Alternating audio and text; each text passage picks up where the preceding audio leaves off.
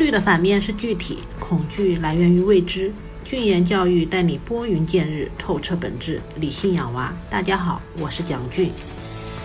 中考貌似简单了，学校数学教学降低了难度。初中学习究竟应该保基础还是冲难题？这是不少初三家长的困惑。数学是基础学科，也是升学考试提分保稳的关键学科。一方面，今年的高考数学题难哭了好多人。另外一方面，不少城市的中考数学高分考生大幅增加，指挥棒对数学的要求究竟是高了还是低了呢？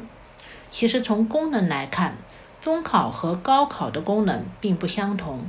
中考是初中毕业考试和高中招生考试两考合一。因此，既要反映孩子达到的初中毕业水平，又要有区分度的为高中筛选生源。其实，无论考题难还是容易，学生都应该尽量够难题，因为考题再基础，毕竟也还是有区分性的试题。即便如家长所想，考题简单了，拿分容易了。但反过来说，正因为基础题人人都得分，大家分差不大，再不冲难题的话，不就更没有优优势了吗？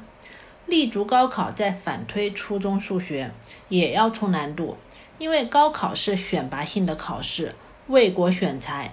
教育部已经明确表示了，发挥数学科高考的选拔功能，助力提升学生综合素质，对中学数学。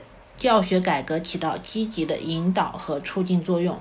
纵观这么些年来的新高考的数学题，在难度和速度两个方面去考察和区分学生。所以呢，不同层次的学生都要冲难度，但策略不一样。对于中等生，打好基础的同时，尽量踮脚够难题。优秀的学生，尤其是目标是第一梯队高中的同学。更要训练自己攻克难题，提高数学思维能力。但冲难度不等于盲目的刷题。数学的确是需要一定做题训练量的学科，但如今的数学考试强调用数学的思维看待生活，去解决实际的问题。